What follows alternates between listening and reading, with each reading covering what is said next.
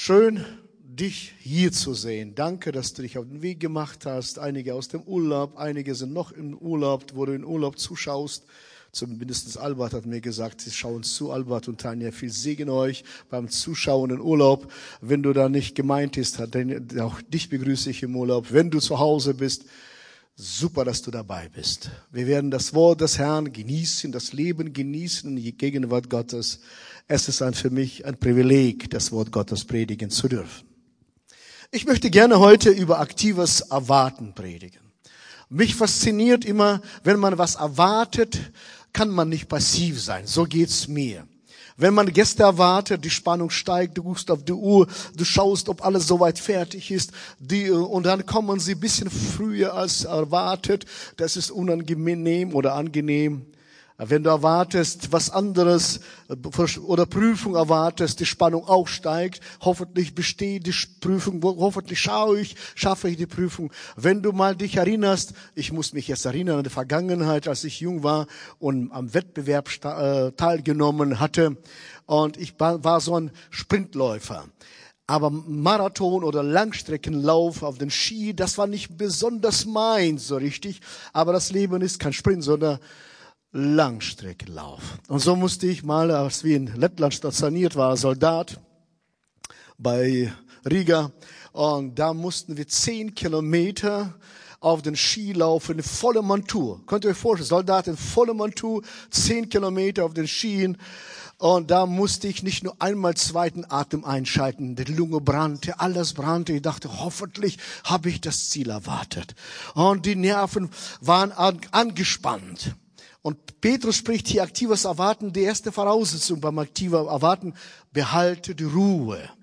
1. Petrus 4, Vers 7. Die Zeit, in der alles zu seinem Ziel kommt, steht nah bevor. Seid daher wachsam und besonnen und lasst euch durch nichts vom Beten abhalten. Er meinte, es gibt so viele Spannungen im Leben, aber lasst dich von nichts und durch nichts vom Beten abhalten. Hm. Die Spannung steigt an unserer Zeit, der Ende der Ende ändert sich gar nichts. Die Unsicherheit und Angst nimmt täglich zu. Eine Schreckensbotschaft löst der andere ab. Die Frage lautet, was kommt auf uns alles zu? Ist das Ende da? Im Anbetracht der Ereignisse spricht Petrus den Lebenswandel, unser Lebenswandel als Christen an und sagte, seid alle Zeit bereit. Wir sollen immer bereit sein. Jede Sekunde unseres Lebens müssen bereit sein. Oh. Ist es schwer? Nein. Die Frage ist, was brauchen wir als Kinder Gottes in der Endzeit, um gut leben zu können? Und um diese Dinge will ich mit euch sprechen. Petrus spricht hier nur von fünf Dingen in diesem Kontext, also Big Five. Nur fünf Dinge hat Petrus angesprochen. Erstens, Gebet. Zweitens, lieben. Drittens, gastfreundlich sein. Fünf, viertens, dienen und dann verkündigen. Diese Ding, Dinge, fünf Dinge möchte ich mit euch betrachten. Und wenn das nächste Mal jemand begrüßt beim Big Five, denkt bitte an diese fünf Dinge. Es ist nicht schwer, ne? Amel, wenn du mir so zu mir kommst, komm, hau rein, komm rein mal. Und wenn du das einhaust, so, nur diese fünf Dinge. Am Ende der Zeit, nur diese fünf Dinge sollen wir betrachten. Beten, da sollen wir lieben, gastfreundlich sein, dienen und verkündigen in allem, was wir sind. Diese fünf Dinge. Und über diese fünf Dinge möchte ich uns ein bisschen mehr hineinnehmen. Also, aktives Erwarten erstens spornt uns zur Wachsamkeit und Gebet an. Wiederhole ich den Text. Vers 7, die Zeit, in der alles zu seinem Ziel kommt, steht nah bevor. Seid wachsam und besonnen und lasst euch durch nichts vom Beten abhalten. Das Gebet ist also so ein Schlüssel.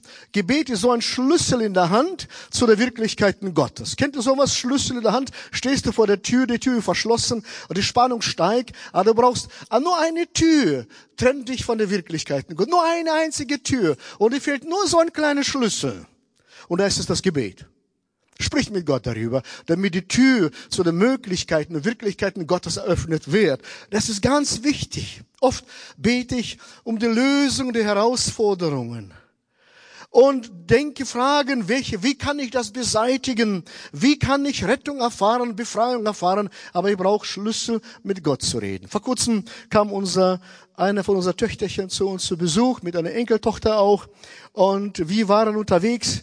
Eine Ampel nach der anderen ist rot. Kennt ihr sowas? Sie stehen vor der Tür, eine, eine Ampel nach der anderen ist rot. Und sie kommen von der Autobahn aus Köln und die Toilette ist sehnsüchtig erwartet und die ist verschlossen. Und da kommst du nicht rein. Nur eine Tür zur Befreiung. Nur eine Tür für die Möglichkeiten, die da sind. Und eine Ampel nach der anderen ist rot. Und ich bin ganz nervös. Da war keine Ruhe mehr. Und als wir angerannt sind, sie standen so vor der Tür zitternd als wir die Tür geöffnet haben, das war eine Freude für uns alle. Wieso spricht Petrus hier vor allen Dingen wacht und betet? Wieso? Weil wir die göttliche Perspektive benötigen, über die Möglichkeiten Gottes zu schauen. Das heißt, Petrus spricht, nicht müde zu werden. Wieso? Weil die Gebete nicht immer gleich erhört werden. Einige unter uns beten Jahre und du merkst keine Veränderung. Kennt ihr sowas? Und so ermutige ich dich, unaufhör, unaufhörlich weiter zu beten. Also bete, höre nicht auf. Und manche werden beten und beten und die Gebete werden dann erhört, wenn sie nicht mehr da sind. Deswegen hat Petrus, seid nicht müde zu beten. Seid nicht müde zu beten.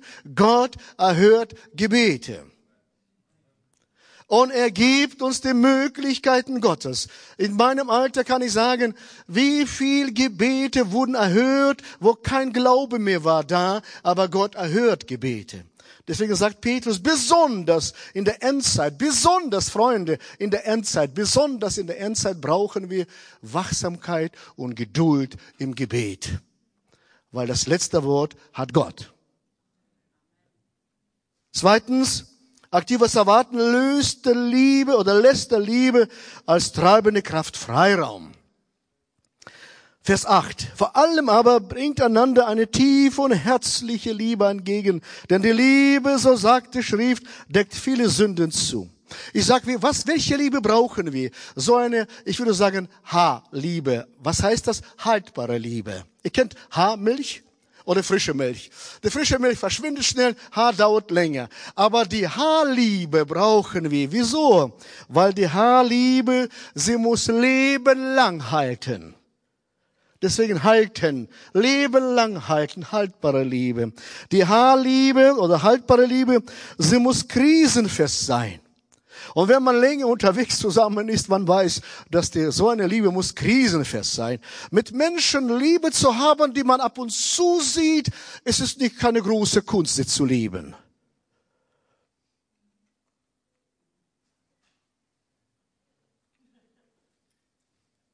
Die Haarliebe muss beständig sein, nicht heute so und morgen so.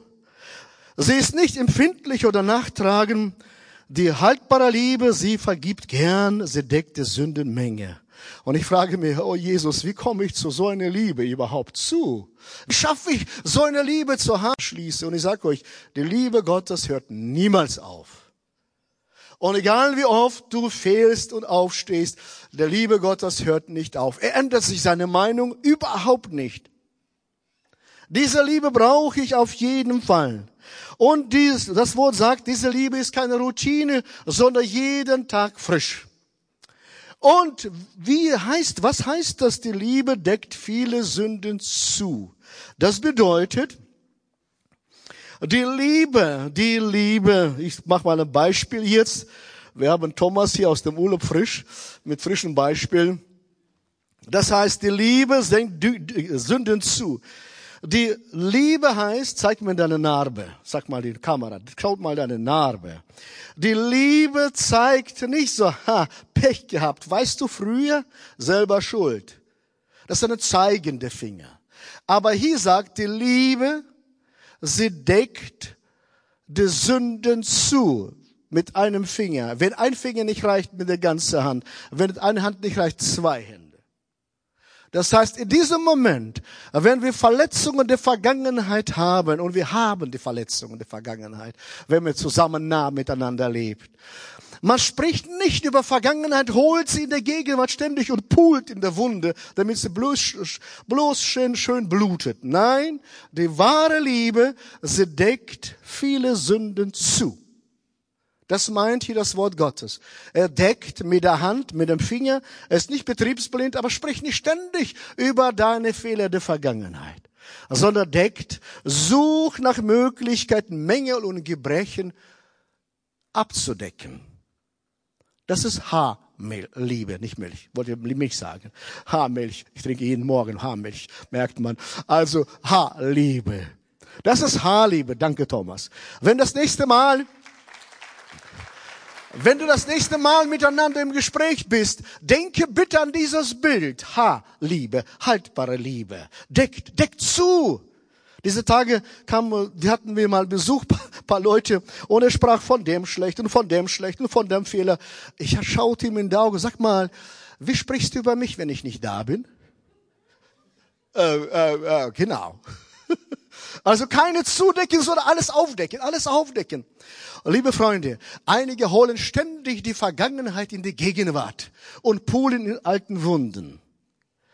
Habt ihr schon gewusst, dass man die Vergangenheit nicht retten kann? Die Vergangenheit kann nur einer retten.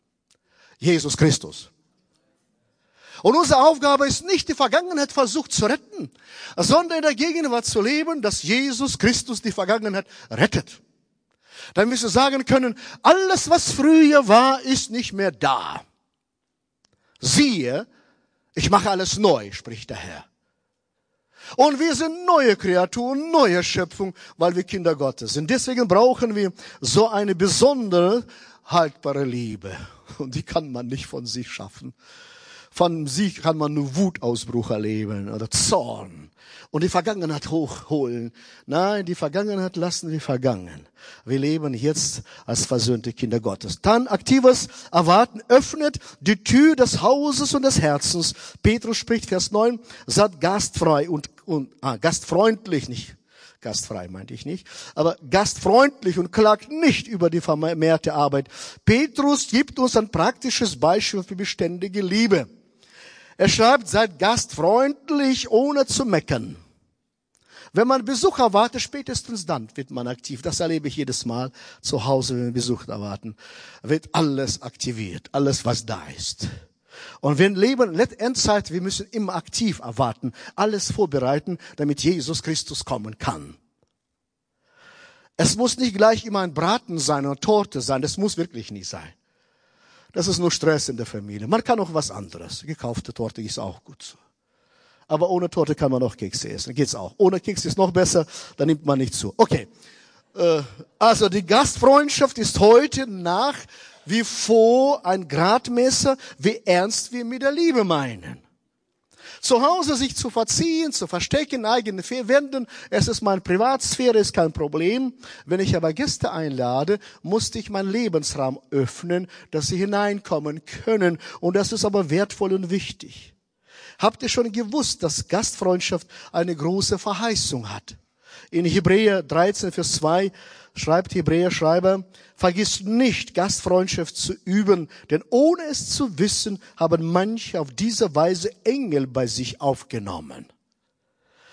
Gottes Verheißungen sind wahr. Seine Verheißungen sind an Bedingungen unseres Gehorsams gebunden. Also Gastfreundschaft hat besondere Verheißung.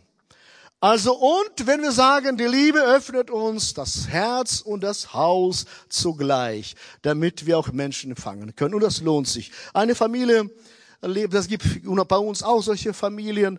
Eine Familie hat besonderen Zugang zu Menschen, die mit Jesus nichts zu tun haben.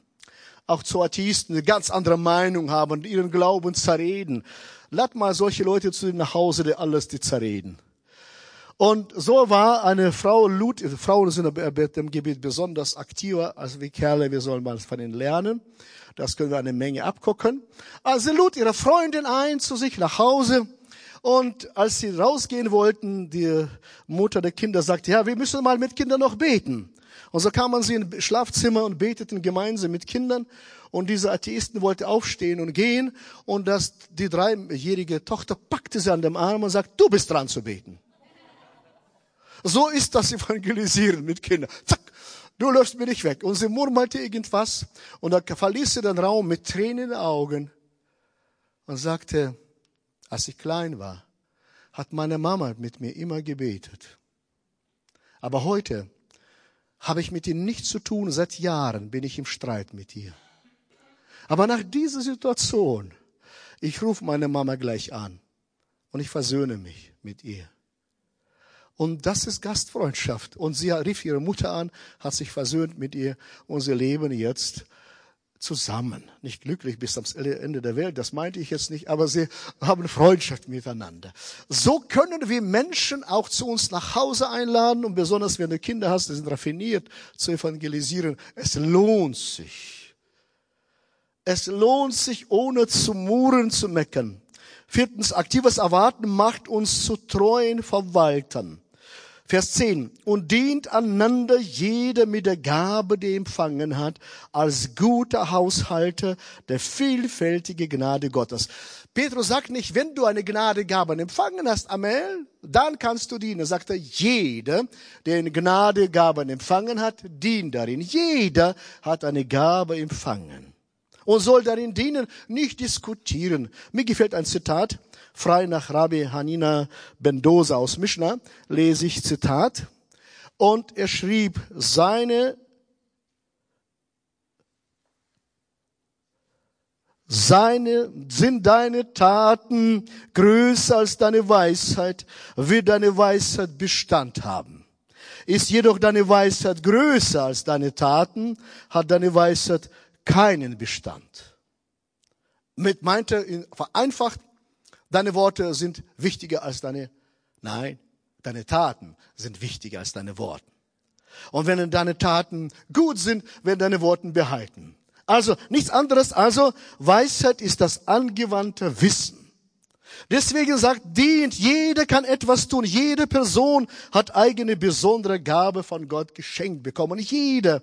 Das zeigt sich die Vielfalt der Gnade Gottes. Es geht nicht nur um Geistesgaben, es geht auch um natürlichen Gaben und Talente, die da sind. Liebe Freunde, Gaben, Talente, Intelligenz sind noch keine Frucht.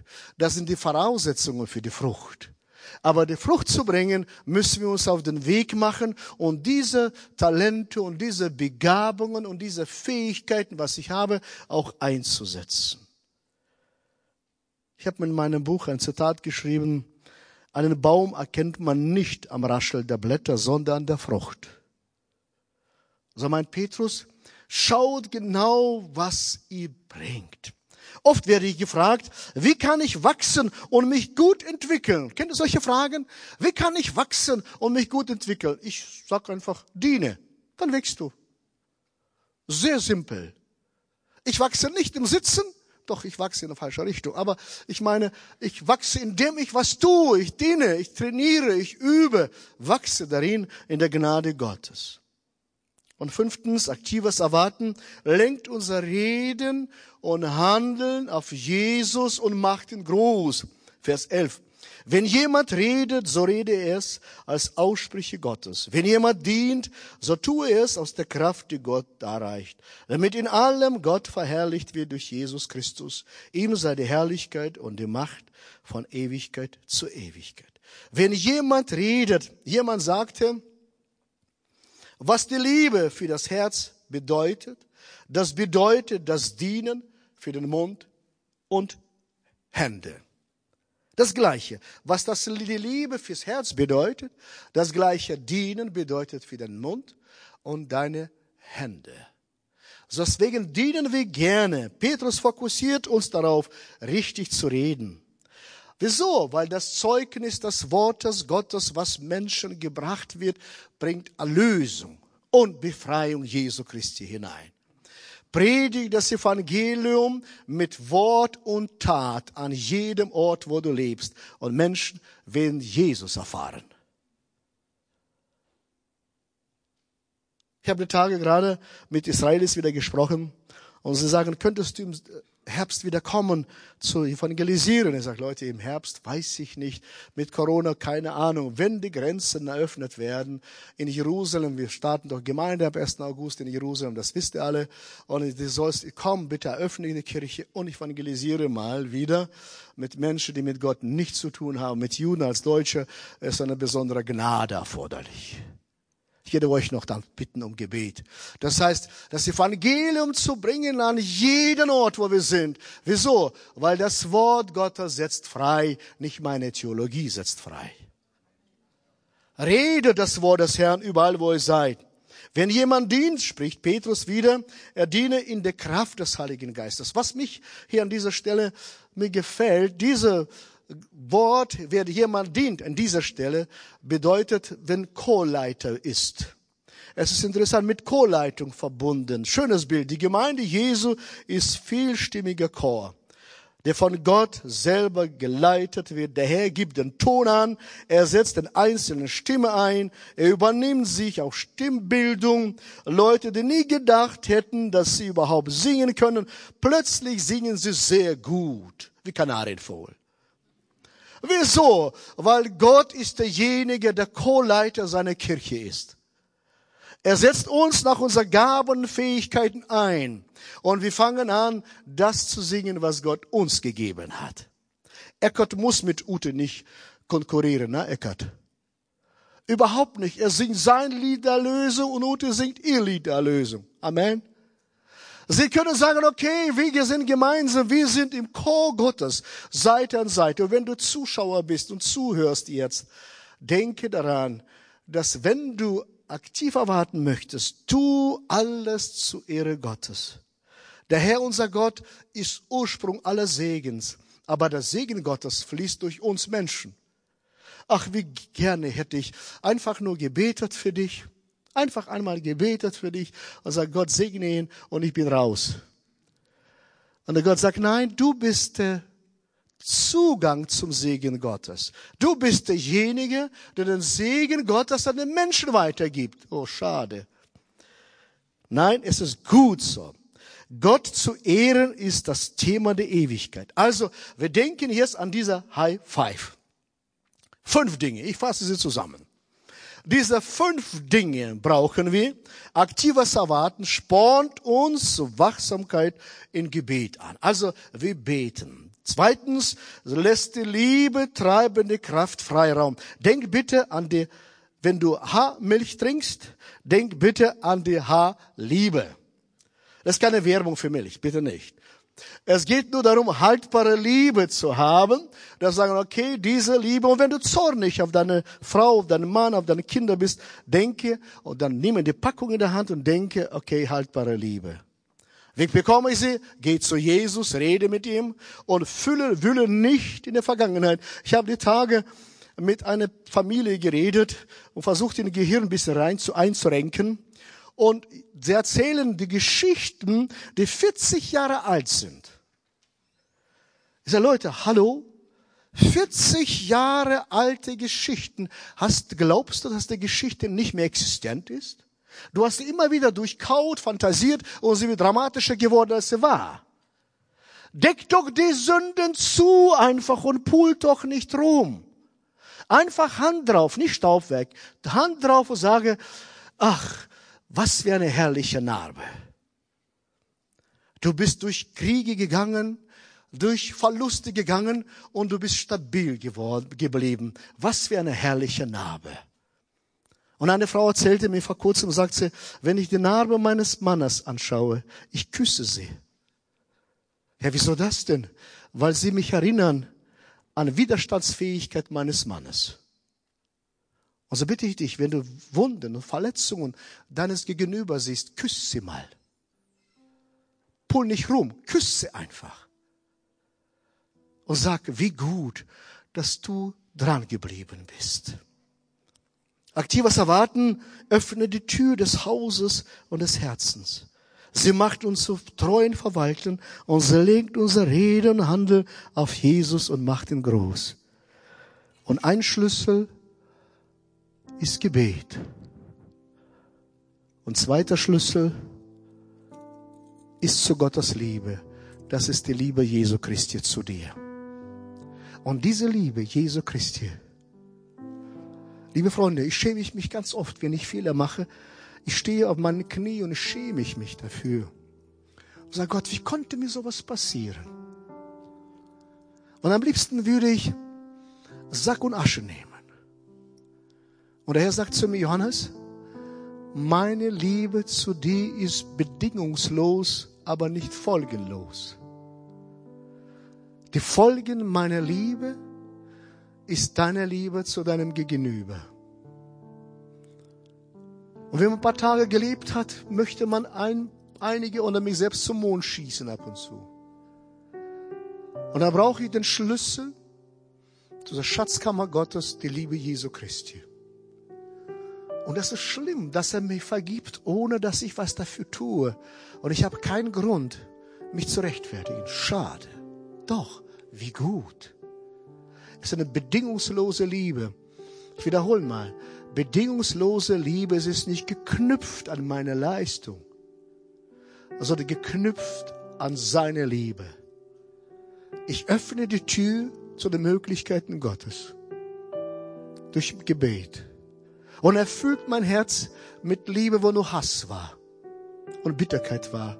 Und ich sage euch, je länger man lebt auf dieser Erde und je näher, je näher die Zeit, Endzeit kommt, desto schwieriger wird das. Und diese Endzeit brauchen wir High Five. Und geh, besonders jetzt rede ich zu dir und zu mir, geh in die Schatzkammer Gottes hinein. Wenn du nach Hause gehst oder in der Uni bist, auf der Arbeit, in der Schule bist, denk immer an diese Schlüssel, Erlebnisse. Und wenn du zu Hause bist, Zuschauer heute und Tausende später, der Zuschauen, ich bitte dich, hol nicht die Vergangenheit in der Gegenwart. Pull nicht in alten Wunden, sondern deck zu oder küsse sie. Das ist besser als zu pullen. Amen. Gott ist gut zu uns. Und das Beste kommt noch, das wissen wir alle. Egal wie lange wir leben, das Beste ist immer vor uns. Wieso? Weil Jesus mit uns ist. Nicht nur im Himmel, sondern auf Erden schon. Ich würde gerne beten. Wenn du magst, kannst du aufstehen. Wenn du nicht kannst, kannst du sitzen.